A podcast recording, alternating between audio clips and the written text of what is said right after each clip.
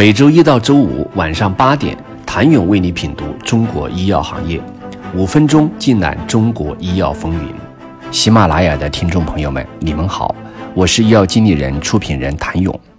刘永军清晰、坦诚且雄心勃勃地讲述了他在信达的使命：未来十年里至少做出两个能治病救人的重磅新药，而实现使命的根据地就是2017年成立的信达研究院。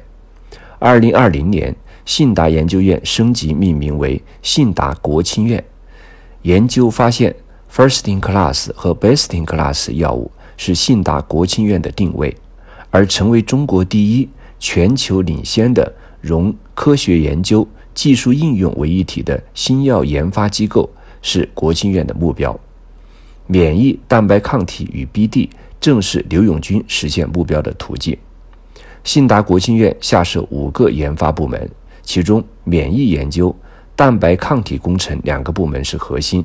免疫研究部门由刘永军直接带队，蛋白抗体工程部由信达新任首席技术官高长寿负责。高长寿是刘永军入职信达后第一个邀请的人。高长寿擅长蛋白抗体类药物研发，此前就职于阿斯利康。而阿斯利康在抗体偶联药物领域领先，基于对免疫领域的深刻理解，寻找到新的治疗机理，探索新的靶点，为信达 First in Class 药物的诞生提供土壤，是免疫研究部门的主要任务。加上在美国的研究所，信达可同步推进全球创新。二零二一年七月，信达在美国马里兰州的实验室顺利建成。该实验室计划招募一批行业领先的科学家和实验室技术人员，主要专注于疾病机理研究及技术平台开发，为信达产品管线提供下一代候选药物。免疫研究、蛋白抗体工程两个部门的有机配合，是让国庆院得以高效运转的基础。蛋白抗体工程部门的两大基石是抗体发现和蛋白抗体工程研发。传统的单抗已经无法满足对疾病治疗的需求，而通过蛋白抗体工程，可以做出双抗、抗体偶联药物、多肽偶联药物、CAR-T 等新类型的药物。而搭建蛋白抗体工程平台，结合新的生物技术，突破传统单抗无法做到的事，是信达接下来的目标。而 BD 在刘永军眼中同样重要。据悉。除了中国业务外，信达还在欧洲、美国建立了 BD 团队。二零二一年至今，信达接连公布了数个 BD 业务。六月，信达与宝源医药在大中华区的开发和商业化权利达成合作。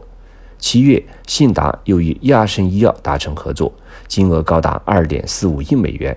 合作内容不仅涉及两款药物在中国市场的开发及推广，信达还花费了五千万美元。入股了亚盛。九月，信达与晋方医药达成授权协议，而信达的 BD 并不限于产品，还包括了技术平台。同样是今年六月，信达与专注于抗体偶联技术平台开发及商业化的一家生物技术公司签订了一项非排他性的针对特定靶点的许可协议。信达希望借助其技术平台，能够快速取得具有 Best in Class 权利的。抗体偶联药物候选分子。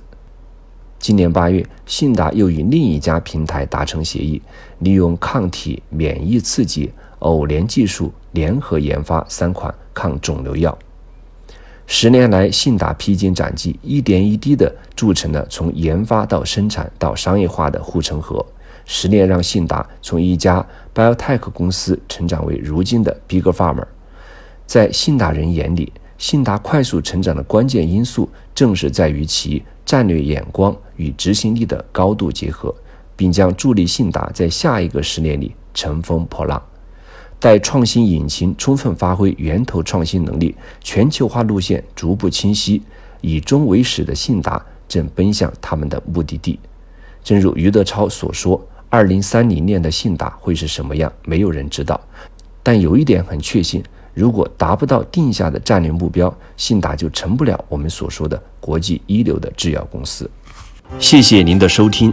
想了解更多最新鲜的行业资讯、市场动态、政策分析，请扫描二维码或添加医药经理人微信公众号“医药经理人”——医药行业的新闻与资源中心。